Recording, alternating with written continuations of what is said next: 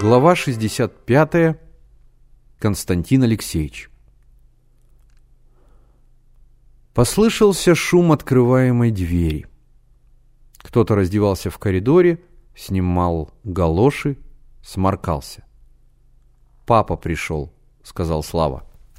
Продолжая сморкаться в большой носовой платок, Константин Алексеевич вошел в комнату.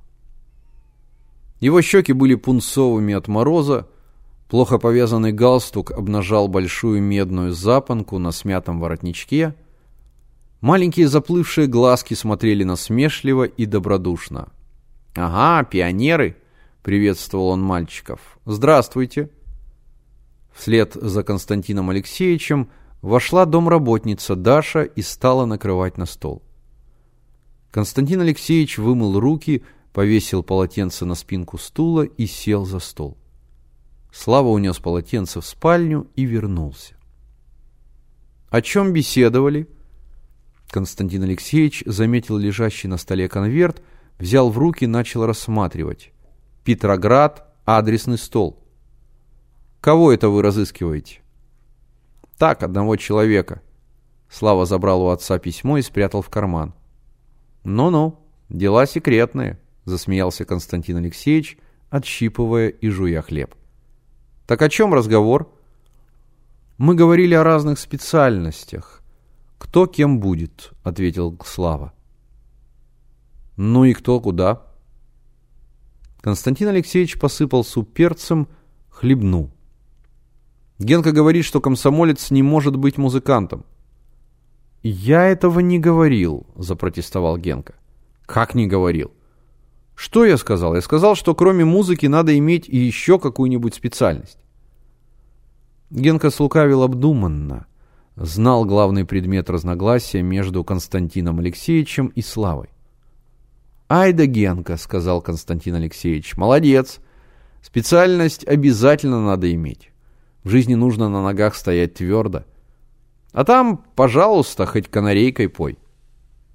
«Все же я буду музыкантом», сказал Слава. Пожалуйста, кто тебе мешает? Бородин тоже был композитором, а ведь химик. Константин Алексеевич отодвинул тарелку, вытер салфеткой губы. Не обязательно быть именно химиком. Можно и другую специальность избрать, но чтобы ремесло было настоящее. Разве музыка, живопись, вообще искусство не ремесло, возразил Слава. Только ремесло это такое как бы тебе сказать, воздушное. Константин Алексеевич пошевелил в воздухе толстыми пальцами. Почему же воздушное, не сдавался Слава. Разве мало людей искусства прославили Россию? Чайковский, Глинка, Репин, Толстой?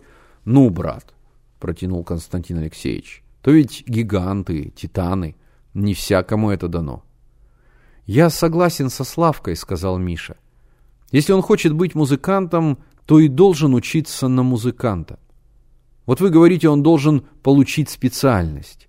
Значит, он пойдет в вуз, станет инженером, а потом это дело бросит, будет музыкантом. Зачем же он тогда учился? Зачем на него государство тратило деньги? На его месте мог бы учиться кто-нибудь другой. У нас не так много вузов. Да, Константин Алексеевич задумчиво крошил пальцами хлеб. Не сговориться, видно мне с вами. Он встал, заходил по комнате. Я ведь не Бирюк, понимаю. В молодости в спектаклях участвовал, чуть было актером не стал. Вот и жена у меня актриса. Я понимаю, молодость, она всегда жизнь за горло берет. Он шумно вздохнул. И мне когда-то было 14 лет. А кругом жизнь, дремучий лес. И моя мать, помню, все меня жалела. Как, мол, ты один будешь пробиваться? — Пробиваться, слово-то какое. Он рассек кулаком воздух. Пробиваться, биться. Вот как. Я молод был, думал, ага, вот хорошее место есть, как бы мне его заполучить. А Миша говорит, ты, Слава, зря в ВУЗе место не занимай, на этом месте другой может учиться, другой. А кто этот другой? Иванов, Петров, Сидоров, кто он? Родственник его, приятель. Он его и в глаза не видел. Ему важно, чтобы государство еще одного инженера получило. Вот он о чем печется. Разве это плохо, улыбнулся Слава. Я не говорю, что плохо, Константин Алексеевич остановился против Генки. Разбили они нас, Генка. Почему нас, возразил Генка. Вас, а не нас. Как так, удивился Константин Алексеевич. Ведь ты только что поддерживал мою точку зрения. О, протянул Генка, это когда было? И отошел в сторону. Единственного союзника потерял, развел руками Константин Алексеевич. «Ну, а ты кем собираешься быть?» «Я пойду на флот служить», — объявил Генка. Полчаса назад он собирался в фабзавуч, а теперь на флот, заметил Слава. Сначала в фабзавуч, а потом во флот, хладнокровно ответил Генка. Так-так, ну а ты, Миша? Я еще не решил. Он тоже в фабзавуч собирается, крикнул Генка, а потом поступит в коммунистический университет. Брось ты, Генка, перебил его Миша. «Далеко вы прицеливаетесь», — покачал головой Константин Алексеевич. «А я думал, Миша, ты будешь девятилетку кончать». «Не знаю», — нехотя ответил Миша, — «маме трудно. Учиться буду вечерами. В общем, там видно будет». Он посмотрел на часы, обрамленные бронзовыми фигурами.